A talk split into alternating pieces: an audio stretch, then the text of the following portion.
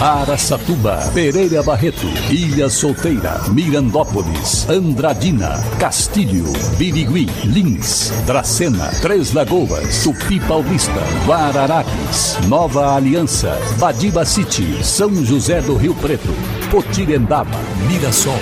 Azevedo Auditoria Soluções Empresariais apresenta SRC Notícia. A informação para mais de 3 milhões e meio de ouvintes. Apresentação Marcelo Rocha. Dia 3 de março retornam as aulas da Rede Municipal de Ensino em Três Lagoas. E a Secretaria de Trânsito ressalta que ainda é frequente o transporte irregular de alunos, mas que irá aumentar a fiscalização. Entre as principais alterações na lei está no transporte de crianças menores de 10 anos, que não tenham atingido 1,45m de altura. Eles devem ser transportados, no caso de carro, no banco traseiro e com equipamento adequado para a idade, peso e altura. Outra mudança importante e que passa a ser terminantemente proibido isso não acontece só em Três Lagoas, não, hein? Mas em todas as cidades de nossa região. É o transporte em motocicletas, em motos, de crianças menores de 10 anos de idade. Até porque, né, gente? Não é nada seguro crianças pequenas sendo conduzidas em moto. E quanto mais seguirmos as leis, mais seguro fica. Mas lembre-se, é proibido levar as crianças menores de 10 anos de idade em motos. SRC Notícia. Notícia. A Prefeitura de Andradina decretou luto oficial pela morte do advogado José Roberto Lopes, por complicações pós-Covid-19. Ele tinha 71 anos. Zé Roberto era irmão do prefeito Mário Celso Lopes. Deixou a esposa Cleusa e a filha Roberta e os netos Laís, Yuri e Samuel. O advogado era muito querido não só em Andradina, mas em toda a região. Em Araçatuba também, onde foi muito lembrado pela sua passagem, principalmente através do Banco do Brasil. Balbinos, na região de Lins, foi fundada pela família Balbinos, que se instalou na região dominada pela cafeicultura na época devido ao Córrego Grande, conhecido como Ribeirão dos Balbinos, que serve de divisa com os territórios de Pirajuí e Uru. Foi também ao longo do Córrego Grande que se instalou a maior parte das propriedades rurais do município. Balbinos tem como atividade econômica a indústria, agricultura e pecuária. Hoje estima-se população de quase 4 4 mil habitantes. Balbinos, também presente no SRC Notícias.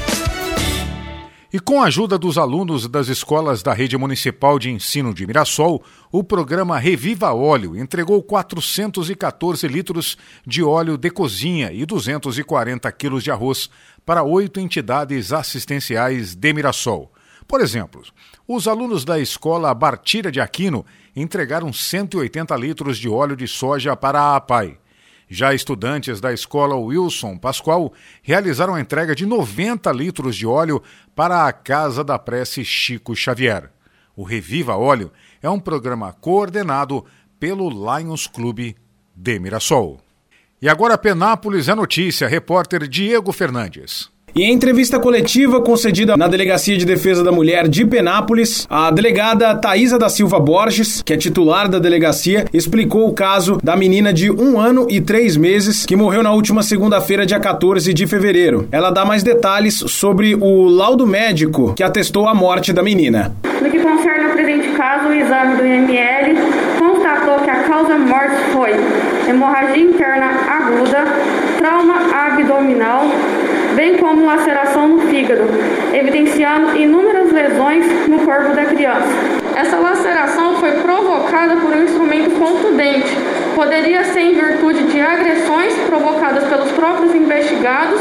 Eu acredito que seja isso. Segundo a delegada Thaisa, ainda não dá para afirmar se houve ou não violência sexual. Essa conjectura foi levantada em virtude da ficha de atendimento médico do pronto-socorro local, onde que haveria um alargamento no orifício anal da criança. Em virtude disso, foram colhidos materiais biológicos e encaminhados para a Polícia Científica de São Paulo e esse laudo definitivo não chegou até a data odierna. A delegada Thaisa explicou também a detenção da mãe e do padrasto da menina, que aconteceu no último sábado em Aracatuba. Quando do dia do fato, dia 14, foram ouvidos e eles mencionam, dão a entender que a criança teria caído do bercinho no qual a criança ficava praticamente o dia todo.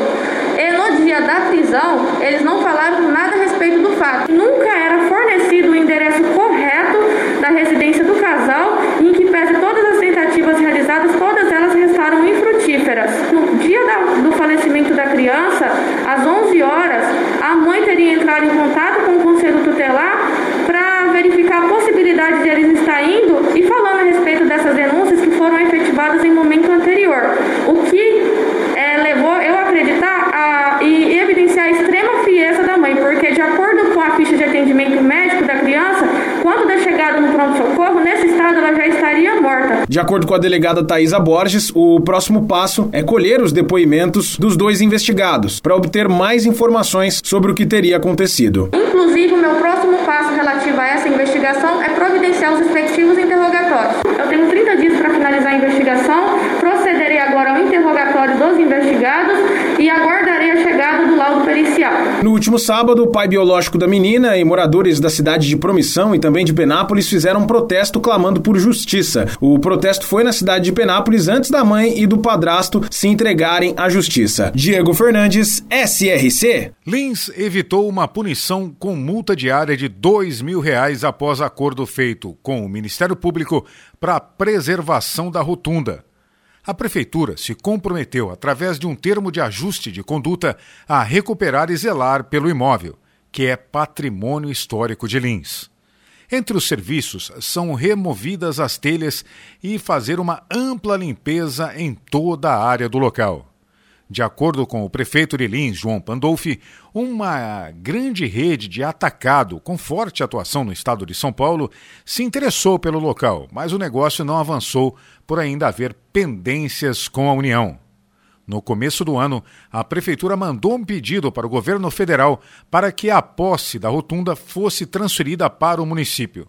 A ideia é buscar investimento privado para preservar a arquitetura histórica do imóvel.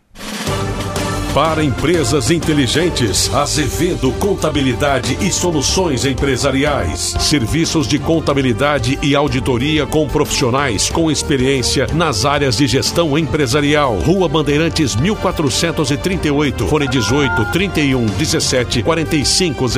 Escritórios em Araçatuba, Bauru e São Paulo. Acesse azevedo.cnt.br. Azevedo Contabilidade e Soluções Empresariais. Há 28 anos oferecendo oferecendo serviço de qualidade. Nosso compromisso é com o seu sucesso.